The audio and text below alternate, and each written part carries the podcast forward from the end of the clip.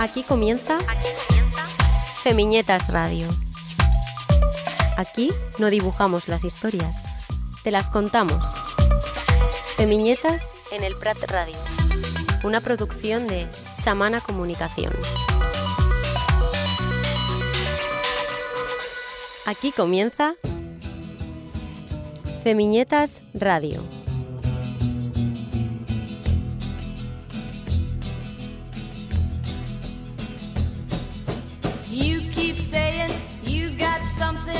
For me. Something you call love, but confess. You've been a messin' where you shouldn't have been a messin'. And now someone else is getting all your best. These boots are made for walking, and that's just what they'll do. One of these days, these boots are gonna walk all over you. Hola, hola, hola Florencia Cole. Hola, ¿cómo va Camila Ferrari Kaplan? Muy bien, estamos acá en el Radio 91.6. Llegamos, llegamos a otro episodio más, eh, episodio 32. ¿Qué? 32 de Feminietas Radio, Pico operando controles, eh, gente que madruga del otro lado del océano para estar con nosotras, eh, gente que viene al piso, que viene hasta el Prat, que viene a acompañarnos porque tenemos muchas ganas de bailar hoy, sin lugar a dudas.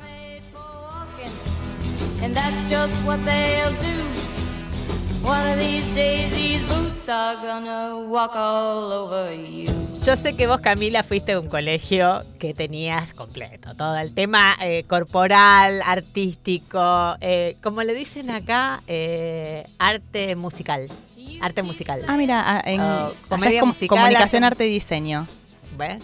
Yo no, yo fui a una escuela contable, o sea, no tenía nada de todo esto. O sea, todo lo demás de- debía eh, recurrir a otras cuestiones eh, alternativas. De hecho, tengo que decirte que yo tenía taller de radio en el colegio.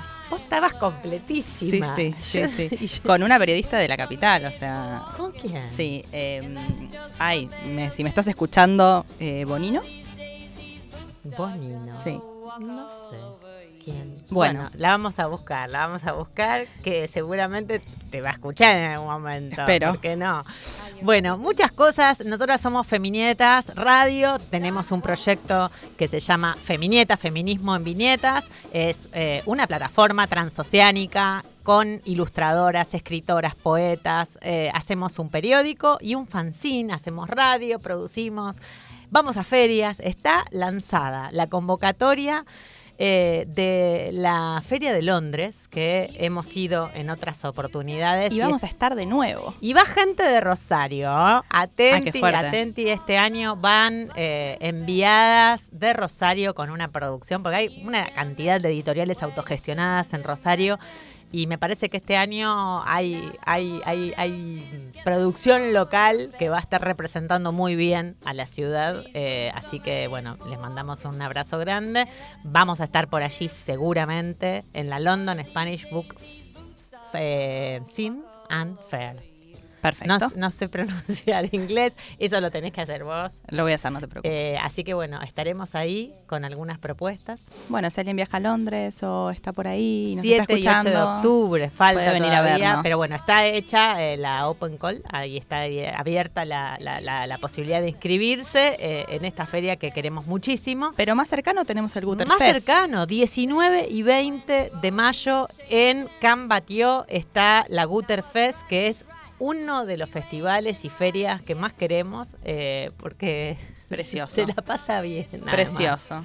Es al aire libre, esperemos que el tiempo aguante. Este fin de semana se hizo la anti-Guter Fest en el CCCB, que quedó pasado por agua, porque llovió muchísimo en la ciudad, pero era algo que veníamos esperando porque había una sequía impresionante, así que bueno, De la cual creo que en algún momento tenemos que a- eh, hablar, ¿no? Del Sí, tema vamos a- medioambiental. vamos a hablar eh, seguramente con Jorgelina Giva en, Sí. en un próximo episodio porque nos va a, a actualizar algunas cuestiones que sabemos que son eh, bastante preocupantes, por lo menos para tener eh, en cuenta. Bueno, pero hoy qué tenemos? Hoy tenemos eh, invitada que ya ha llegado al estudio, está con nosotras Julieta Ferraro. Julieta Ferraro es, bueno, una artista muy completa, es bailarina, actriz, autora, creadora, es profesora de danza y de yoga.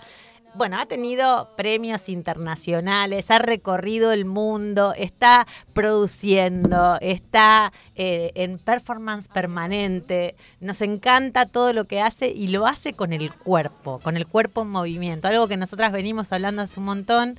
Eh, ella, eh, bueno, tiene un recorrido enorme, está en Barcelona desde 2019 y hoy nos hemos encontrado por primera vez porque tenemos muchas amigas en común.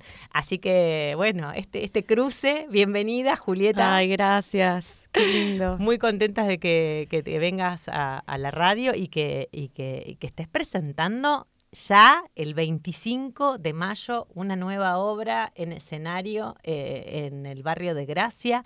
Así que bueno, contarnos un poco, arranquemos por ahí eh, de, de- de esta, de esta idea de- del concepto de la ventana, de la finestre, porque bueno, es, un, es una obra que, que- que te ha llegado eh, y, y que la produjeron y que está a punto de estrenarse en estos días. Contanos un poco cómo, cómo Sí. fue este recorrido. para Bueno, después, bueno, ir gracias. me desmenuzando.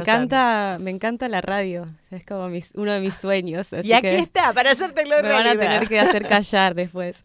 Eh, bueno, la obra, si bien la obra se estrenó, lo que pasa es que fue medio, eh, nos atravesó la pandemia. Entonces, recién ahora está brotando, digamos, en el sentido de que ahora va a empezar a, a estar con público. Yo siento que es una obra que ya se, se hizo mil veces porque yo la ensayé muchísimo, Claro. es muy chico, con La muchísima soledad. Sí, por primera vez creo que tengo una obra que, que no improviso nada, que está todo pautado desde cómo me saco un guante hasta, o sea, es muy musical, el texto va llevando toda la obra, el texto viene a jugar casi como una coreografía, pero la obra en verdad se crea en Rosario en el 2012, entre el 2012 y el 2013, porque nace de un libro y Adeso, Adeso la finestra. la finestra. ¿Qué quiere Quiere decir eh, que en castellano es horrible, por eso. que es muy New Age y muy- es ahora la ventana. Ah. Eh, la, mm, bueno, y, y el librito este nace de, de una quietud, o sea, fue un momento que yo no bailaba, entonces no podía bailar. Fue muy angustiante, pero en ese proceso yo estaba escribiendo mucho y ahí nace un libro que para mí es un libro casi performance, porque siempre me imaginé la posibilidad de hacerlo escénicamente. Y, y bueno, y con- lo que te estaba contando un poco antes es que este libro también tiene un trazo que es el de Agustín González, que es un amigo de Rosario, que fue un poco el editor. Al principio el libro era muy, en- era turbio, era, estaba como metido abajo de un túnel, parecía que alguien lo estaba escribiendo metido en un estado de vapor, y él lo que hizo fue, mira, vamos a hacer una, em, una escritura que sea para todas y todos, que sea que lo pueda leer un niño, por más que es sujeto verbo predicado, por más que sea muy complejo lo que está queriendo decir, eh, pero que sea simple y que sea breve. Entonces, eso hizo que también la obra tenga algo que para mí es muy eh, handmade, es todo muy... mm, parece que es volver al teatro de los años, no sé. Bueno, un eh, poco la idea de que, que- que venimos haciendo desde Feminietas también, lo, lo artesanal, lo Sí. producido, lo, lo que tiene lazo también, Sí. porque tiene... Contanos un poco, porque esta historia es una historia muy fuerte y que nos atraviesa a nosotras, no solamente como migrantes, como migrantes argentinas que somos las tres acá, que estamos Mm. acá en el micrófono, eh, eh, y por qué te, por qué te atravesó tanto. eh, y bueno, qué bueno este encuentro con Agustín González, que tenemos muchas amigas que, que- Sí. que asisten a sus talleres, que comparten espacios. sí. Gran escritor. Gran escritor, sí. Bueno, a ver, ¿por qué me atravesó tanto la historia? Porque primero hay una cosa que es eh, la idea de la ventana, ¿no? A mí me parecía que el concepto ya era lo suficientemente fuerte y potente como para empezar a construir un mundo a partir de eso. Y después yo tomé muchas cosas eh, reales, o sea, de em, historias de mi propia familia y las fui metiendo con mi historia. Y a su vez yo tengo mi historia como migrante y a su vez habla de una mujer que también migró en otra época a Argentina, de Italia a Argentina. Entonces hay como hay una bipolaridad entre este personaje y, y yo también personaje, ¿no? Em, y bueno, es que me atraviesa mucho a mí hasta el día de hoy, es una historia que me sigue conmoviendo. No la voy a spoilear ni nada, pero sí que cada vez que la ensayo y termino de ensayarla es como, uff, ¿no? Atravesar algo potente. Porque qué es la historia, o sea, qué es lo que, sin spoilear, pero que un poco para, para mm, tantear de qué, de qué va, ¿no? Sí. Bueno, em, habla de un personaje que se llama Norma Carino, que, em, que viaja a Argentina en los años 70 y que después no puede volver, no vuelve nunca más a, su país. Y, em, y, es un poco, bueno, es que habla de muchas cosas y también hay muchas ideas que se cruzan ahí entre primero que un solo es un solo y un solo claramente habla de la soledad y habla de un montón de carencias, ya sea desde la producción hasta la no sé, desde un montón de lados habla de la carencia a nivel material, pero de la potencia física de que para hacer teatro o para hacer danza no se necesita más que un cuerpo y una imaginación potente. Entonces, si están esas dos cosas, es que todo va, todo puede ir hacia adelante. Em, lo digo porque muchas veces, al menos lo que es, bueno, no sé si te respondí, ¿eh? pero ya se me van a venir más cosas. Lo que pasa que eh, es complejo decirme de qué trata la obra porque trata de muchas cosas metidas en este personaje. Es un poco todo, de todo lo que yo quise hablar, todas mis perlitas metidas ahí. Pero, metidas con texto, metidas con música y metidas con tu propio cuerpo en movimiento ahí, porque no sé, eh, me imagino lo complejo que puede ser adaptar una obra que viene además con todo esto que contás de, cierta oscuridad mm. y empezarle a poner cuerpo en todo sentido. Claro. A esa adaptación, a, la interpretación, mm pienso también, porque yo cuando apenas leía los, los, las invitaciones de, teatro, que recordamos se estrena este 25, bueno, se reestrena, vamos a decir. Sí, bueno, o se estrena, porque sí, sí, sí, porque... Pensaba... En los dos años de parate, mm. de cuerpos, pensaba en lo que se significa también esta ventana esta finestra. Claro, yo decía, pero ahora. En, hoy, ¿no? Sí, cuando fue el confinamiento ya, pero yo empecé una obra sobre las ventanas. En el confinamiento ahora van a empezar todos a hablar de las ventanas. Ya la ventana no significa más lo que era. Muy fuerte. Eh, tomó otra dimensión totalmente diferente, pero bueno, aún así la obra siguió tal cual como estaba antes. Em, lo que sí, claro, siento que nombrando esto del confinamiento, a lo que hizo en el teatro, yo en un momento tuve mucho miedo que desaparezca algo tan precario, casi un milagro como que es el teatro. De hecho, bueno, hubo muchísimos esfuerzos mm, para mm. que puedan mm, continuar con, precariedades, con dificultades, incluso eh, televisando obras, ¿no? O sea, eh, hubo, ¿se acuerdan? Eso parece que hace un montón de tiempo. que hace un montón. Y... Había colectividad para que aportemos a ver obras y las veamos en, Mm. en casa en, por, por, por streaming, ¿no? Sí. Que era, Yo no me subí a ese caballo, que no lo pude hacer, o sea, no. pero porque siento que el teatro tiene algo de la presencialidad. Es que el teatro es 3D para mí, o sea, y es de las únicas pocas cosas 3D que nos quedan, entonces. Ay, sí, no la perdamos, que es necesario. Mm. Sí, sí. Bueno, ¿cuánta, cuánto movimiento en todo este tiempo mm. eh, y, y, y, reescribiste cosas, modificaste, hay una dirección también. Hay una dirección que es Esther Freya, que bueno, es una persona maravillosa que lo que pudo hacer ella fue ponerle mucho rigor. Claro, yo tenía un, era muy caótico y a su vez fue muy caótico sacar de todas esas palabras que, cuáles eran los símbolos que uno decía, quiero, esto tiene que estar, esto tiene que estar, esto tiene que estar, pero modificado así. Y ella hizo un trabajo de, mm, de, de, estar ahí horas y horas y horas en la sala eh, y saca, sacamos muchísimas cosas, no es lo que todo el mundo dice, que para, para también el, el trabajo es todo lo que uno deja atrás, todo lo que uno descarta, ¿no? Em, y porque la representación es siempre una elección, ¿no? No, se puede representar todo. Entonces, en, ese, en eso que no se representa queda fuera todo un trabajo que vos sabés y que, mm. y que al final es el recorrido que, digamos, que te llevó a crear esto que, mm. hay ahora, ¿no? Claro. claro, sí, sí. Y eh, Julieta, ¿qué, ¿son cinco días? Sí. Eh, ¿Es una obra cada día? Es una, una función cada día. Sí. Sí, o sea, es, es, bastante, ¿no? Para, para... ¿Y mm, cómo enfrentas este proceso, ¿no? De, de, poner el cuerpo, supongo, como como mm. bailarina, eh, ¿no? Es como un proceso de, de, mm, no sé, contanos cómo vivís este proceso en escena frente a un público después de tanto tiempo de no, de no... Sí, creo que em, concentrarse en lo chiquitito, como un poco, bueno, hoy voy a hacer esto, voy a hacer lo otro, ¿no? Y por otro lado, mm, trabajar mucho con el cuerpo, como tratar de tenerlo siempre eh, muy vivo. Es como todo, todo, todo lo que pueda hacer desde ir a nadar un sábado a la noche, levantarse un domingo a las nueve a ensayar, Em, tomar un montón de suplementos vitamínicos, porque claro, también ya tengo otra edad, entonces... Em, pero requiere una exigencia sí, como, como o sea, siempre me acuerdo de chiquita mis amigas bailarinas, eh, no sé, se tenían que privar incluso de algunas cuestiones de los alfajores. Pienso. Eh, Yo de eso no, de lo dulce, o sea, vengo cinco días comiendo helado, pero no, eso no, pero sí del mucho trabajo físico y de todos los días. Todos los días. Todos los días, sí. Exacto, sos bailarina hace mucho tiempo. Sí. Y por más que yo siempre viví del teatro, o sea, la danza no me dio de comer.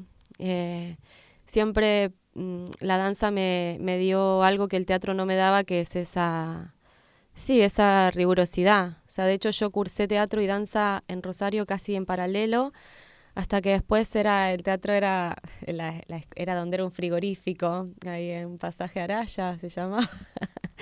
y me acuerdo, no voy a nombrar qué profesor de teatro era, pero que nunca, o sea, teníamos un examen y yo ahí vestidita, mis compañeros no llegaban, el profesor no llegaba y fue como dije, no, es que no, en danza era tipo... Mm, no te dejaban entrar a la sala si no llegabas a horario. Entonces había algo de eso, como soy muy caótica, que necesitaba esa rigurosidad. sí, Ay, sí, ese disciplinamiento que yo hoy a veces lo suena feo, pero a veces lo agradezco porque siento que hoy, 40 años después, no sé, como que me ordena. Mm, sí, es, eh, necesario. A veces es necesario, ¿no? Sí hasta cierto punto y después es necesaria la locura, la libertad. Exacto, y... exacto. Y menos mal que la tuvimos. Sí, sí, totalmente. Estamos hablando con Julieta Ferraro, que es eh, actriz, bailarina, eh, podemos decir, bueno, artista performática también. Sí. Eh, que está viviendo en Barcelona desde 2019, ha tenido un recorrido enorme de actividades. estamos hablando con ella, vamos a escuchar un poco de música eh, que nos eh, recomendó Pico, nuestro operador técnico, nos trajo eh, novedades musicales, en este caso un artista de acá, de la zona, Lía Cali, Contra todo pronóstico es el último disco y trajimos el tema que hace mención al disco para, para arrancar este Feminietas Radio del día de la fecha. Por eso ya no dudo que tengo alas, por más que vengan malas rachas. La luz tiene más de dos caras. Las noches se van con el alba, que no soy lo que la gente esperaba. Y aunque a veces la vida sabe rara, la endulza una buena mirada. Buscarse remedio para el alma. Desde pequeñita me sentí desubicada. El mundo que cree dentro de mí una es mi morada. Yo no entendía nada. La tristeza en mi bajada. Me busqué la ruina por ser demasiado osada. Con 16 pensé en la muerte más veces de la planeada. Juicio y mala fama te dejan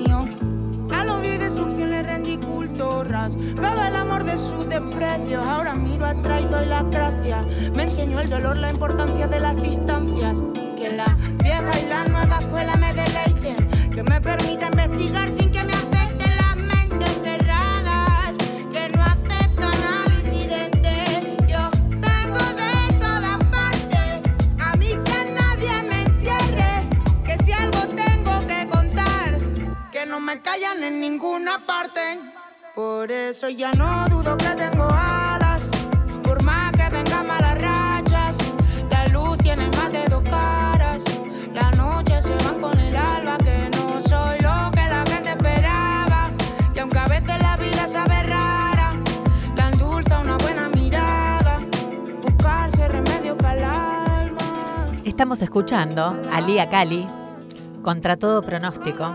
Me encantó. Contra todo pronóstico, estamos aquí, estamos aquí en el Prat Radio 91.6, eh, estamos en Feminietas Radio, estamos en el piso con eh, Julieta Ferraro, que es bailarina, actriz, es autora, es creadora, es profe de yoga. Ay, qué bien que me vendió la clase de yoga. Me caí con la bici el otro día, fatal. Bueno, eh, Julieta estrena, bueno, reestrena obra, estrena obra, eh, no se la pueden perder.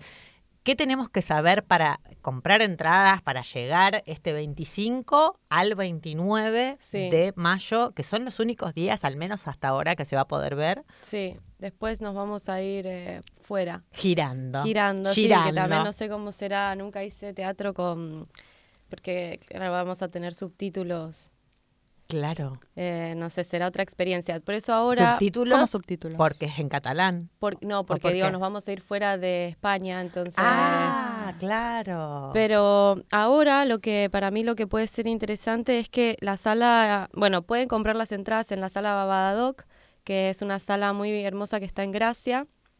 Y va a ser una experiencia muy íntima porque la sala es petita, es chiquitita, entonces tiene, y es a dos bandas, o sea, tiene un público aquí y un público aquí.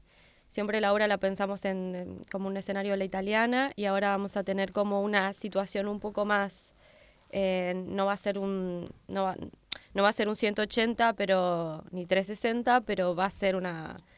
Quiero decir que Julieta con las manos está haciendo Está una especie de L. mucho- sí. Cuando dijo aquí, aquí, está haciendo una especie Claro, de L. Está- banda, en Porque banda es, es como... eh, eh, eh, un lado y otro. Exacto. Sí. No va a ser circular, va a haber una especie de escenario, pero va a ser plana, no hay, no hay, no hay, no hay teatro griego ahí.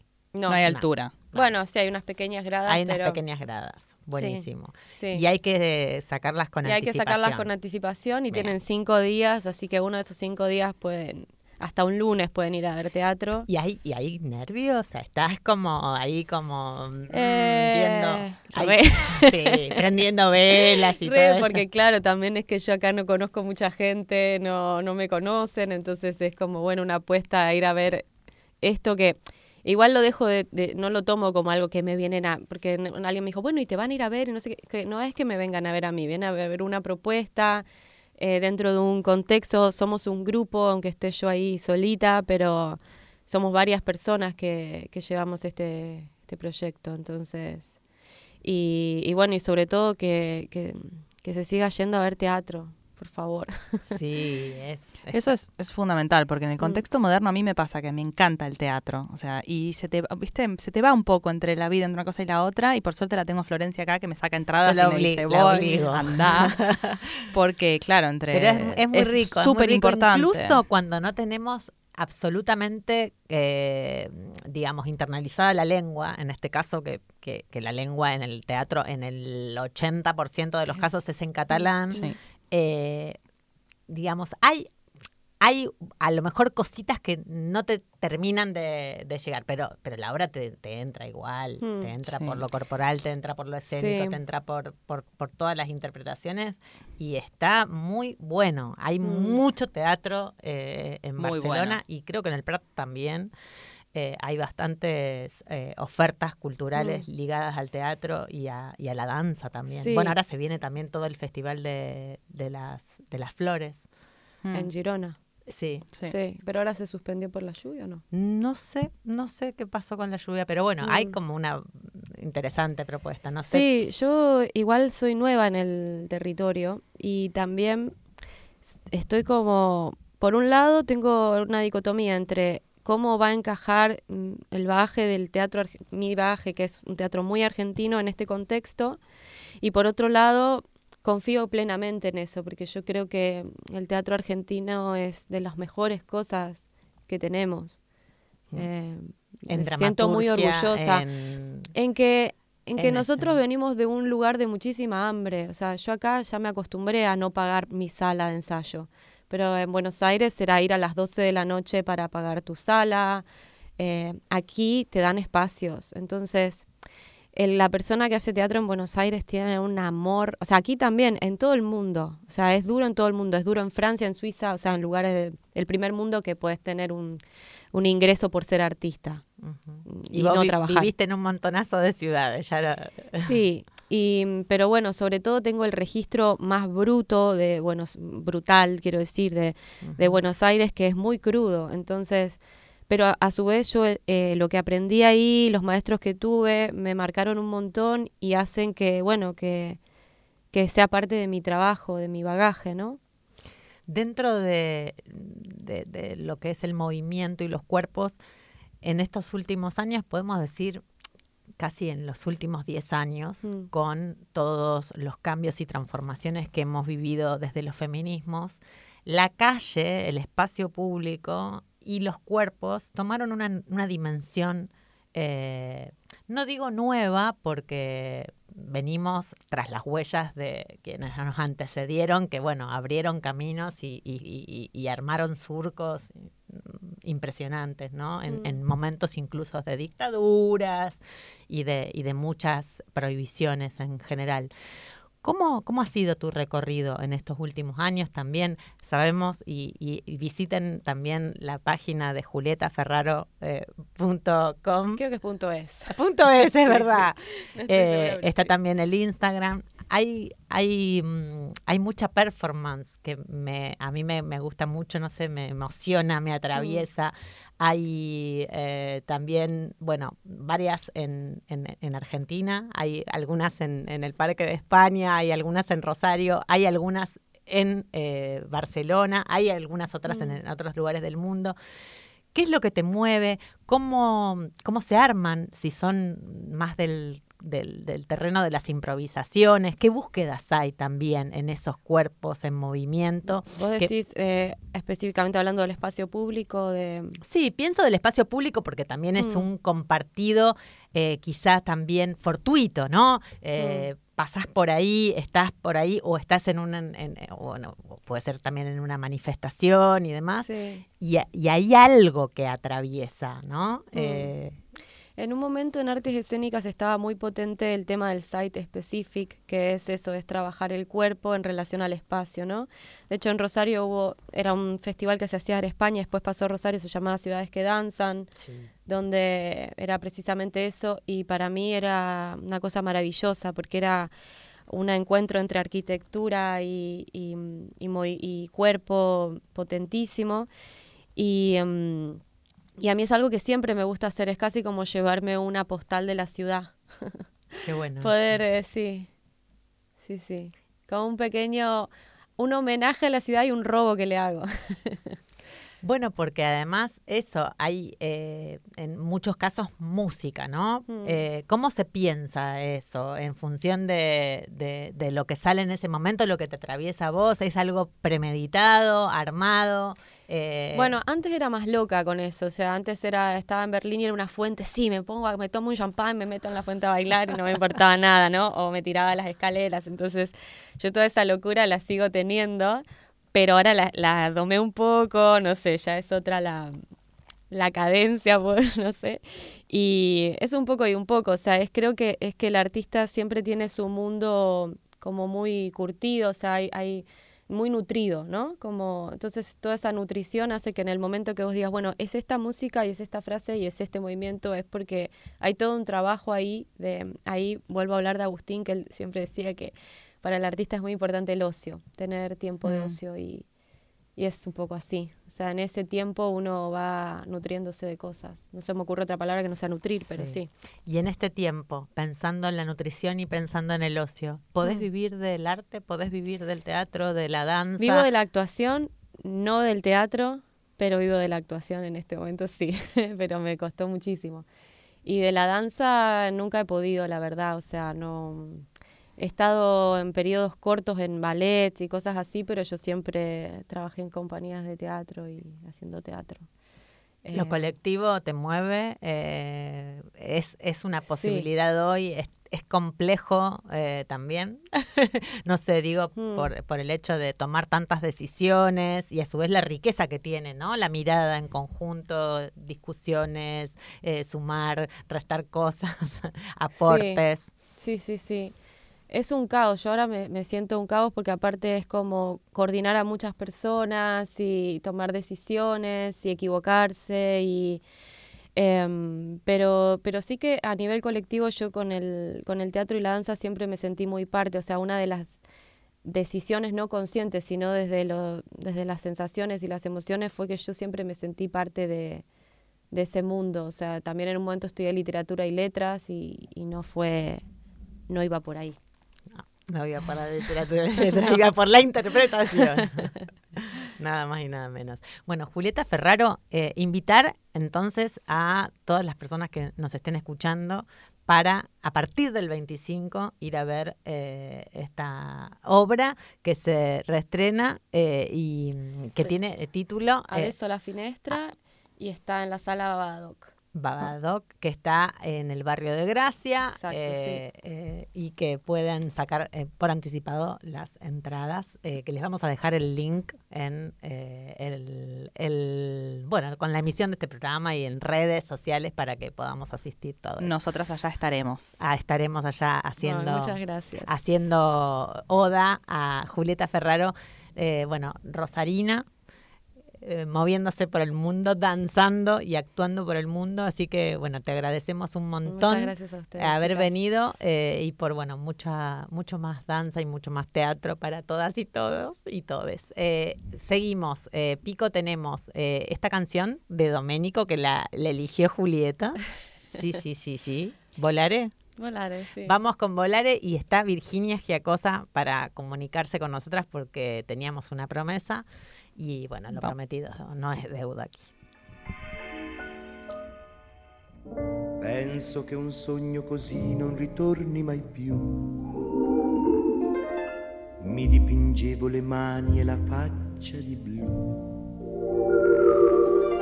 Poi d'improvviso venivo dal vento rapito e incominciavo a volare nel cielo infinito volare. Oh, cantare. Oh,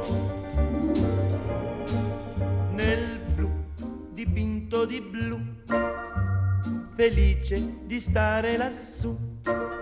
E volavo, volavo felice più in alto del sole ed ancora più su, mentre il mondo pian piano spariva lontano laggiù. Una musica dolce suonava soltanto per me.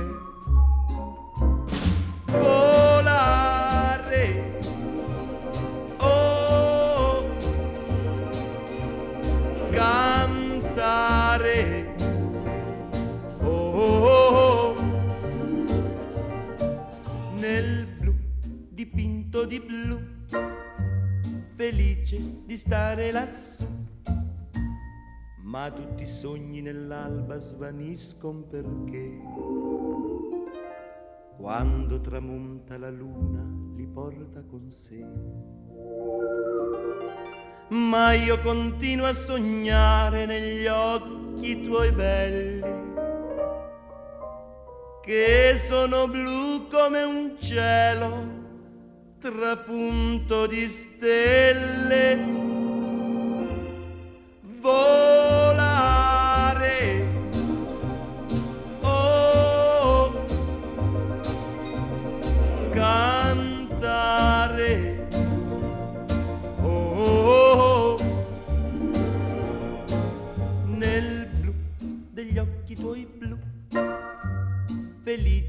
Di stare qua giù.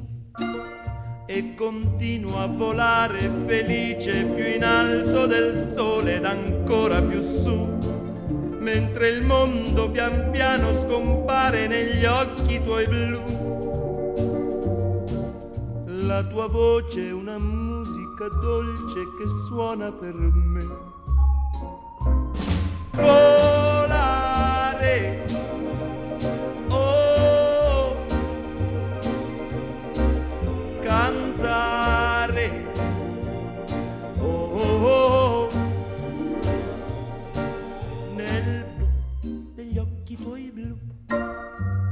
Felice di stare qua giù. Nel blu degli occhi tuoi blu, felice di stare qua giù. Femiñetas Radio. Aquí no et dibuixem les històries, te les narrem. Femiñetas Radio.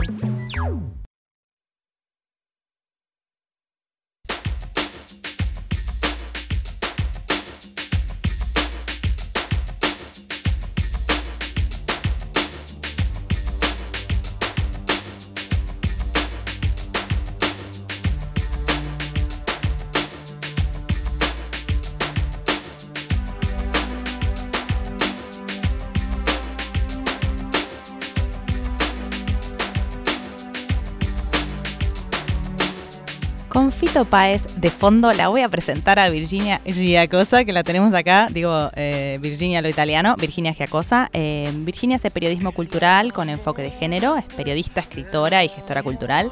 Y eh, desde que vi la serie de Fito, que estoy pensando, que estamos pensando, la quiero escuchar a Vir hablar de esta serie. Hola, Vir. Hola, ¿cómo están? Hola, Vir. Un abrazo a la distancia. para las dos. Nos escuchas bien, perdón por hacerte madrugar, pero bueno, necesitamos, ya hicimos varios adelantos la semana pasada, sos nuestra columnista de consumos culturales, necesitábamos desarmar un poco eh, la madeja eh, rock nacional, Fito Páez, cuánta tragedia que ha tenido este muchacho, todo, todo, todo. Y acá, eh, viste que somos muchos los les argentines, hemos copado y no hablamos de otra cosa en todos estos días de la serie. Acá estamos, bueno, eh, eso, desmenuzando, desmenuzando. Y hubo muchos detractores también, ¿no? Como una mezcla así de amor-odio, como todo.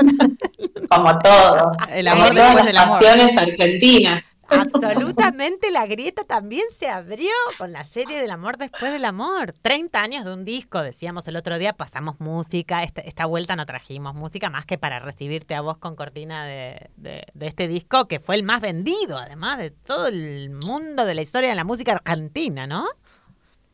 Fue el disco más vendido, bueno, cumplió 30 años, El amor después del amor, el año pasado tuvimos el, eh, gustazo, digamos, en el verano, en realidad, ya en este año, de poder eh, ver el, espectáculo, el recital de, Fito Páez en el Anfiteatro Municipal de la Ciudad de Rosario, que, agotó funciones, que fueron noches eh, de bote a bote. Y la verdad que es un discazo, es un, es un disco que, nos reencuentra con un Fito Páez después de esas canciones del dolor, ¿no? Del dolor y de la furia, como su nombre lo dice, el amor después del amor. Yo recuerdo que fue el primer disco físico que me compré, con lo cual la serie creo que también hace un gran laburo en conectar con esa historia común con esos años de, adolescencia, de juventudes, con estos años políticos también y de mucha convulsión y de reapertura democrática para nosotros con todo lo que eso implica. Digo, aparte que la serie de Fito Páez remueve las capas tectónicas desde muchos lugares, ¿no? Desde lo emotivo, desde lo sensible, desde esta fuerza del rock nacional y de estos lazos también con la política, creo que a los, rosarines nos llega de un modo muy particular también, porque de alguna manera bucea en esa genealogía, en esa historia que siempre estuvo tan centrada en Buenos Aires y deja ver eh, este, este gran movimiento que fue la trova rosarina, ¿no? Sin algunas ausencias o sin algunos corrimientos de, foco, porque bueno, sabemos, es una biopic. La biopic se centra en la historia del, artista, del protagonista, en este caso Fito Páez, que dicen muy, muy atento y muy pendiente de cada detalle a ser narrado en esta serie que se puede ver en Netflix. Yo me preguntaba si ustedes precisamente desde el otro lado del charco la podían ver, porque a veces las, propuestas y las opciones y el menú que ofrece una plataforma no es igual en todos los lugares. Ahora, a sabiendas del éxito y del seguimiento de Fito Páez en Europa y sobre todo en España y precisamente en Barcelona, me imaginé que, que no solamente acá estaba haciendo un éxito, sino allá también, ¿no? Sí, a full. Sí, sí. no está el mismo el mismo día. Sí, el mismo día no está entre las más vistas, o sea, no es que te aparece entre las 10 más vistas, pero está, o sea, está disponible. Y a caballo de esta serie con tanta éxito y con tanta gente argentina por estos lares, eh, a caballo vienen los recitales. Se han, no sé si ya se agotaron entradas y Fito Páez vino hace poco a España, así que imagínate, ya casi agotados para julio. Para julio, sí. Y Fabiana Cantilo eh, para junio, que también ya agotado. O sea, viene gira europea de Fabiana Cantilo a tope. O sea, viene también con Tuti la, la, la, movida. Así que bueno, me, parece que muy, muy, muy bien va acompañado también esto. Eh, nada, lo supieron mover también, me parece bárbaro, ¿no? La verdad que es un, es un trabajo que tiene, hay que decir que, que, bueno, que fue filmada en su gran parte en Buenos Aires, no tiene escenas rodadas en la ciudad de Rosario. Hubo, que emulan. Indignada. Mm, viste que los rosarinos, a mí hay una parte que me gusta mucho cuando eh, Fabiana Cantilo, bueno, eh, protagonizada por, por Micaela Riera, que me parece que, que hace un, una, una, interpretación fantástica, digamos, me, me gusta mucho cómo, cómo actúa y cómo personifica a la Fabi Cantilo de, esos años, están con, con Fito en una terraza y ella le dice, así que los rosarinos son muy melancólicos. Y bueno, y esto me, da mucha risa y me, gusta también que lo recuperen porque creo que sí, somos melancólicos. Hubo muchos que, sí, golpe en el pecho, no se filmó en Rosario, no hay nada que se parezca a nuestra ciudad. Y bueno, hay ahí como, como un reclamo de todas maneras me queda esto que ustedes traían, lo de, lo de Fabi, qué bueno que, también venga con este empujón de la serie como para eh, tener tanto público en España, porque generó cierto impacto cómo, cómo la vemos en una de esas personificada o en qué escenas o, o cómo, cómo, de alguna manera nos la muestra esta, esta biopic que sostengo. Has tenido mucho seguimiento de, de Fito Páez y se comenta, las malas lenguas dicen, que también ha tenido un visionado muy, muy detallista y muy dedicado de Cecilia Roth. No sabemos si esto es mito argentino, pero bueno, lo que sabemos es es que Fito sí estuvo detrás de esto, que las biopic obviamente que se centran mucho en la figura del artista, en este caso Fito Páez, y quizás esta serie, que es creada por Juan Pablo Colotzek, con guion de Francisco Barone, de Lucila Podestá y y dirigida por Felipe Gómez Aparicio y Gonzalo Tobar, de alguna manera eh, deja en un segundo plano a las mujeres de ¿Por qué? Porque si bien recupera Juan Carlos Bagleto, excelentemente protagonizado por su propio hijo, con un parecido físico también muy imponente, eh, cuando se refieren a la mujer, la mujer de, la trova, se nombran no le ponen nombre. Claro, estamos hablando de Silvina Garré, que no aparece ni por casualidad el nombre, aparece una piba ahí que está en el grupete, eh, pero bueno. Y la llaman la mujer de Bailito. Sí, sí, sí, Bailito y la mujer. Esto, la primera en observar esto fue la querida Romina Sanelato, que lo hizo a través de, Twitter, por lo menos yo estaba recién empezando a ver los primeros minutos de, la serie y el periodista, que bueno, hizo un gran trabajo casi arqueológico en torno a las mujeres del rock argentino y publicó a través de Marea Editorial Brilla la luz para ellas, de alguna manera pone en Twitter algo así muy, muy chiquito, pero con esa captura de la imagen y sobre todo el subtitulado en español, donde Silvina Garré, como decimos, es la mujer, fue la mujer, no de Vieto, sino de la trova rosarina, eh, no le ponen nombre, o hasta quejas del color de pelo, pero recordemos que quienes conocimos a, a Silvina Garreo, por lo menos de, esos archivos, nunca en esa juventud tuvo el pelo tan, tan rubio, tan tirando a blanco como, como en estos últimos años y en la actualidad, o sea que se ve como un pantallazo, un fogonazo de, de, su aparición en estos ensayos, donde recordemos, Fito Paez es convocado por Maglieto y a partir de ahí se empieza a abrir para él un, lugar en esta escena con músicos más grandes en edad, con, cierto recorrido. Esto, esto, en esta marginalidad también, en esta clandestinidad en la que los músicos se movían por esos años en la ciudad de Rosario y en Argentina. Bien. Eh, Vir, ¿te parece que esta, digo, porque hay, salió un montón de gente a hablar de esto, ¿no? Y de decir, claro, estaban eh, aquellas personas que decían, eh, no esto, esta idea de decir, bueno, esta mujer, Silvina Garre no aparece, o Fabiana Caltilo está puesta de determinada manera, o no, como este... Desde el reviente. Claro, desde, exacto, desde la locura, ¿no? Fabiana aparece como una reventada loca, ¿no? Como, y después estabas quienes decían, bueno, ok, pero es una biopic que está basada en el libro de Fito Páez, es la visión de Fito Páez sobre en realidad lo que pasaba en ese momento. Digo, para Fito, Silvina Garre no tuvo importancia, no aparece en el libro, o eh, es una visión del director, los directores, las personas que escribieron eh, la la, o sea, que, hicieron el guion y, claro, la adaptación y decidieron dejar a estos personajes parados de esta manera, porque quiero decir, el libro de Fito es una decisión, ¿no? Porque de la representación, porque el libro de Fito abarca toda su vida, ¿no? Pero bueno, una decisión de centrarlo en, aquellos años que tienen que ver con su con su nacimiento y de hecho con, hay mucho más de su historia con em, con Fabi Cantilo que de su historia con Cecilia Rota, aunque digo fueron 20 años versus 6, ¿no? Entonces hay una, una selección de, em, de su vida de un momento de su vida, eh, que no sé si tiene que ver con la visión de Fito, con la visión de los escritores, no sé, ¿sabes algo de esto? De, de, quién fue la decisión, digamos? ¿Se sabe? ¿Se sabe? No sé si vos, ¿se sabe en general?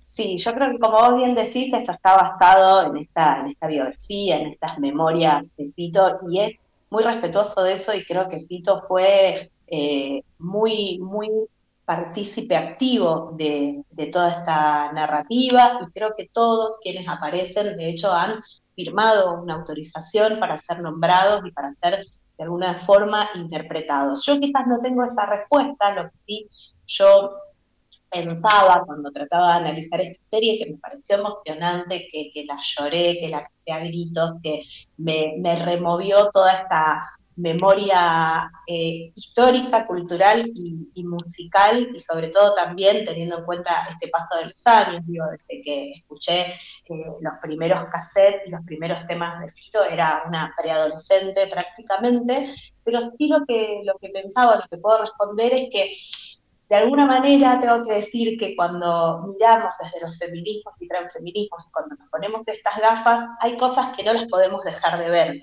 Y que quizás eh, lo, que, lo que nos interpela es eso, ver a estas mujeres eh, de la música, de un movimiento tan importante como siempre más en un lugar o de musa o de coristas, que fue uno de los reclamos que de alguna manera hizo mal interpretado, amplificado por los medios, exageradamente desmedido, pero que sí eh, mencionó de alguna manera a Fabi Cantilo diciendo, eh, yo también tenía una vida. ¿quién, no, ¿Quién no quiere hoy una remera que diga, yo también tenía una vida? Buenísimo, tal cual, tal eh, cual. Yo también producía y me autoproducía, creo que en estas mujeres corridas, expulsadas del mainstream, que, de alguna manera ocupaban y recorrían y habitaban los bordes eh, de, la escena y de la centralidad de la escena, aparecen los primeros proyectos objetivos. Y de hecho, toda esta gran crítica que, muchos le hacen a Fito, que justamente tiene que ver con esta super mega producción, El amor después del amor, con una disquera y un sello importantísimo detrás, Fabi lo que hace con sus videos y con esto que dice, creo que lo dice desde el amor, pero también lo dice atravesada incluso por estos tiempos en los que vivimos eh, de, los feminismos y transfeminismos. Creo que lo dice aún revisitando su propia historia. Yo también tenía una vida, yo también tenía una banda, yo también componía temas. Y eso de repente no se ve. E incluso yo recomiendo, porque después de, la serie quedamos manijas, fuimos a ver recitales, fuimos a recuperar discos eh, físicos que prácticamente teníamos en el fondo del placar, pero también hay una especie de bio eh, que se hizo hace unos años y que hay un recorte que circula mucho en internet y, se llama Fabiana Cantilo y el verdadero amor después del amor, contada por ellos. Fito, fuera, Fito Páez fuera de serie, este Bio Channel, circulando ahí por YouTube, por ejemplo, esa escena donde los vemos a ellos eh, salir caminando, decirse, creo que me estoy enamorando de vos, yo también, y ella subir, tapial, tirarse una pileta, cuando ella lo cuenta en primera persona, ya sin estos artificios, podríamos decir, de, de la ficción, lo cuenta como diciendo, yo no podía creer lo que estaba pasando, y lo que necesitaba era como, bueno, eso, un, un a la pileta, un chapuzón, una una, de alguna manera un contacto con, con, esa agua helada, con esa inmensidad que muchas veces nos produce el arrojarnos a, una masa de agua sin tocar fondo, porque de alguna manera eso era un poco la sensación de que él me estuviese diciendo que también, como yo, le pasaba, le pasaba algo conmigo. Lo cuenta ella de una manera así como muy, muy espontánea, muy amorosa, muy afectiva, que yo también lo vi reflejado como, bueno, Fabián enloqueció una vez más en este capítulo, eh, enloqueció. Creo que sí, que fue una, una relación dura, y ella también lo dice, eh, que estaba de alguna manera saturada, Así que creo que si pensaba, esta, esta, esta columna, ¿cómo podría llamarse? Yo creo que entre aguafiestas y saturadas, digamos, pero saturadas probablemente en el buen sentido, quizás ¿no?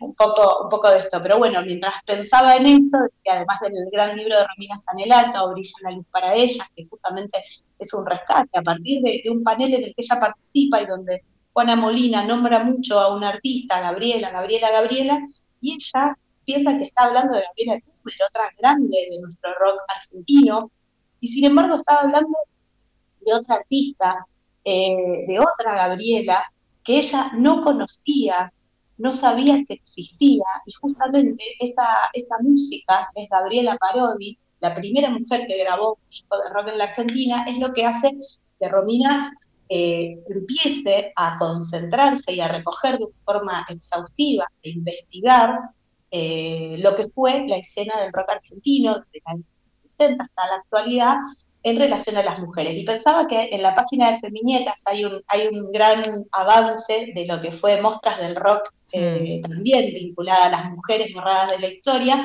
que es una enciclopedia ilustrada por Power Paola y escrita por Barbie Recanati, que también tiene esta intención de buscar aquellas artistas, de hecho sigue el rastro de 49, que transformaron la música, que se merecen este lugar que, bueno, que pareciera que, seguimos teniendo que, que reclamar al grito de yo también tenía una vida.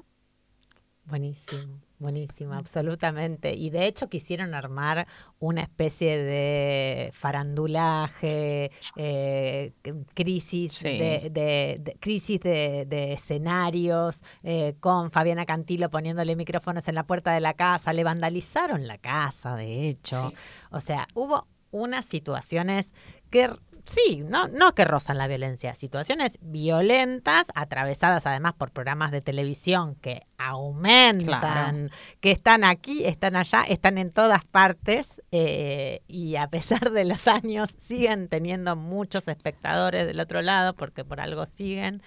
Eh, y me parece que ella le bajó bastante el tono, salió a decir, chiques, no, no entendieron nada. O sea, sí, obviamente, yo tenía una vida, tenía bandas, tenía varias bandas, además de ser la corista de, de Charlie, de, de, de, de estar con Fito, de, o sea, a ver, bajemos los cambios. Me pareció sumamente rico y también, bueno, eso, contextualizar y también, bueno, las huellas que fueron dejando todas estas mujeres. Eh, buenísimo lo que traes de, de, Romina Sanelato, todo lo de Barbie Recanati, que se reeditó, también hay una nueva edición eh, de Mostras del Rock que, es muy, muy interesante también la genealogía que van trayendo eh, estas eh, artistas. Sí, que además no llega a esta época, ¿no? Porque para en los, en los 80, ¿no?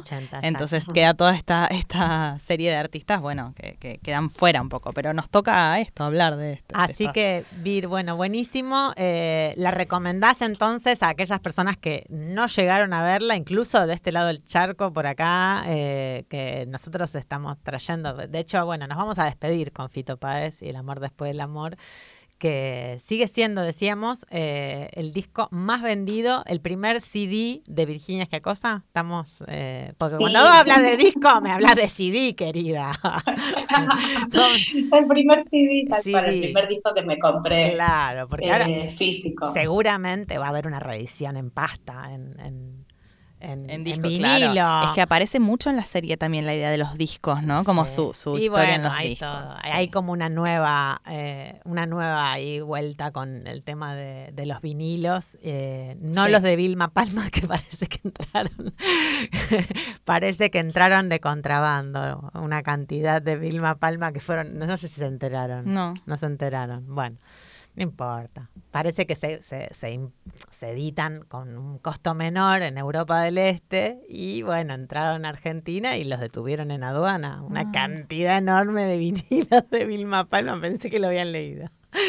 Bueno, sí. eh, Así que bueno, tenemos eh, rock nacional para rato. Están pidiendo segunda parte. Yo no sé, ¿qué, qué dijo? Yo creo que están pidiendo segunda parte y probablemente ahí justamente venga un poco más la extensión de, de este amor después del amor y de este gran vínculo con Cecilia Roth. Bueno, rescatamos que Tito tiene una excelente relación con ambas, que ambas lo han acompañado a lo largo de esta gran gira que fueron los 30 años del amor después del amor. Eh, lo han visto, eh, bueno, de hecho Fabián ha llegado a hacer en algunas apariciones en, en Capital Federal algunos coros, pero, pero ha estado Cecilia en la primera en la primera plana, digo, es, es interesante esta, esta familia que han sabido construir y, de alguna manera creo que puede llegar a haber una segunda parte, aunque todavía no hay confirmaciones, con el nacimiento de, de sus dos hijos, tanto de Martín eh, con Cecilia Roth como su hija Margarita con la actriz Romina Ricci. Yo creo que lo que decías de Fabiana sí, es, es un efecto también eh, producido en estos tiempos, de discursos de odio, de la gran proliferación de, ciertas eh, violencias a nivel digital en las redes sociales. Lo que ella dijo me parece que, que no fue nada grave, ni siquiera fue una crítica a la serie. Es una serie hermosa que nos emociona, que está muy bien lograda con sus actuaciones, no solo con la de ella, sino también con la de el, quien interpreta precisamente a Fito Páez, que es el joven em, eh, Iván Hodgman. Iván Hodgman. Iván Hodgman, y me parece que lo que ella dijo, que es justamente, bueno, ojo que estoy más que la corista y la novia de, digamos, y esto de, recuperar su proyecto, creo que tiene que ver también con ese lugar que muchas veces hemos ocupado las mujeres, de sentirnos un poco artistas secundarias eh, en torno a estos varones que que manejaban el poder, que manejaban la gran creatividad, los maestros, bronces luego, ¿no? Pero bueno, estamos hablando de Charlie García, de Fito Páez, dos emblemas del rock nacional, y me parece que eh, lo que ella dijo fue, fue también un poco síntoma de esta época, fue también un poco verse reflejada como, como lo que alguna vez probablemente le hicieron creer y también creyó que ocupaba este, este lugar secundario, creo que interpela, creo que las gafas no solamente las tenemos puestas quienes vemos eh, la historia de este lugar, sino también la misma Fabi con, con, con estos discursos que quizás el, el error fue no dimensionar la amplificación que podían tener en estos tiempos de violencia eh, y de redes sociales también eh, podríamos decir, pero la serie la súper recomendamos y nos parece que, que, bueno, que es un, un artefacto cultural para pensar estas y otras cuestiones. Virginia Jacosa, te agradecemos un montón. Léanla, búsquenla en Rea Revista, dirige Rea Revista y en un montón de medios culturales eh, de la ciudad y del mundo. Te agradecemos, Vir. Nos encontramos en un par de semanas y nos vamos con el amor después del amor. Les agradecemos a todos por escucharnos, por compartir. Gracias, Camila Ferrari Kaplan. Florencia Col. Bueno, gracias, Julieta Ferrari, que se quedó eh, todo el programa. Y bueno, nos vemos en el teatro también. Vir, hasta pronto. un abrazo grande, las quiero. Gracias. Gracias, Pico, operando controles. Seguimos eh, en el Prat y nos vamos con Fito que ya no puedo vivir sin tu amor. Mm.